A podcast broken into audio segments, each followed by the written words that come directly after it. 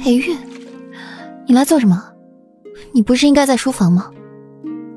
顾阮神游时，裴玉已经来到了池边，居高临下的看着顾阮，墨眸清淡无比，嗓音清雅温润。裴玉眸底隐着笑意，这小丫头着实没良心，就连那傻乎乎的桔梗都知道本世子生气不高兴了，就你没心没肺，还有心思在这儿泡澡舒服。裴玉一边说着话。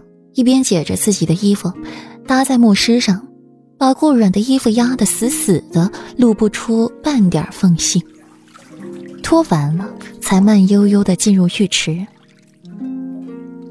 明明裴玉没什么表情，也没做什么撩人的动作，就连声音也正常无比。顾软就是觉得脸红发热，心跳也加快了。在顾软见裴玉开始脱衣服裤子的时候，就立刻抬手捂住了眼睛，生怕自己看见什么不该看的东西，身体却比心灵诚实，手指打开一条缝去偷窥着裴玉。见到顾软的小动作，裴玉也不开口拆穿，在一边自己给自己洗起身子来，好似他就是过来沐浴的一样。顾软皱了皱眉。见他没有旁的心思，心底稍安，却还是往后挪了几步。突然脚下一滑，就要摔进水里，腰却被人紧紧的箍住。裴玉，你给我松开，不许碰我！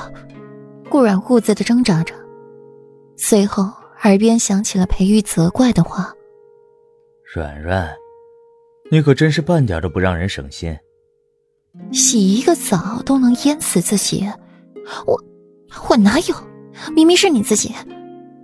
顾软僵硬着身子不敢乱动，小脸红扑扑的，不知是因为泡澡的缘故，还是因为这个令人难以启齿的姿势。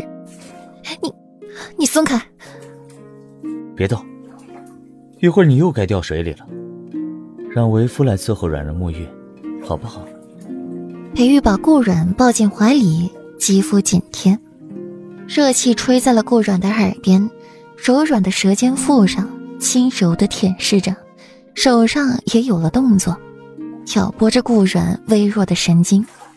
清澈的水波荡漾，一圈又一圈，清清浅浅，陡然又波涛汹涌。清水时急时缓，飘飘荡荡。隐隐约约夹杂着女子的低吟和男子的喘息之声，羞红了外面未经人事的丫鬟的脸。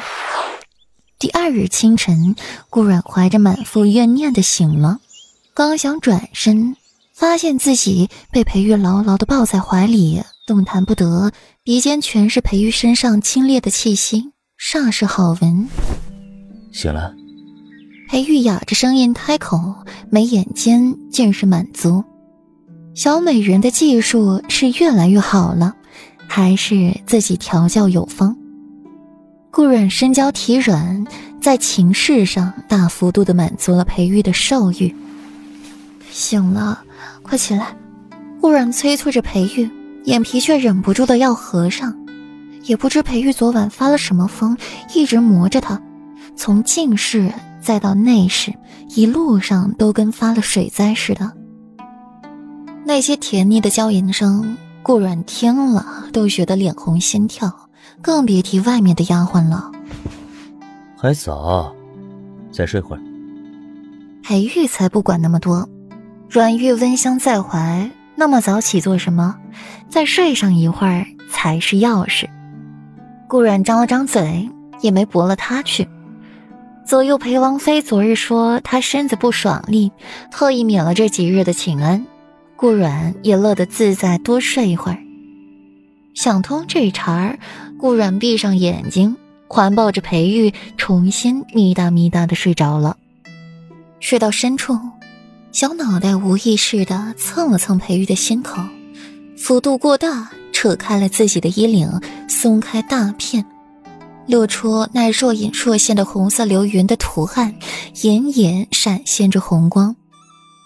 对于顾阮的温顺，裴玉自是喜欢的，尤其是方才的动作，分明就是依赖着自己，侧过身子抱住顾阮，手刚落在他美艳的脸上，视线就被一束红光吸引，手指纤长，轻而易举地挑开了衣服，将顾阮心口上的流云图案完完整整地暴露在自己眼前。裴玉瞳孔猛地一缩，看着顾阮的睡颜，墨眸愈发的沉郁，这是封魂过后留下的印记。裴玉指腹附在上面，轻轻地来回摩擦着，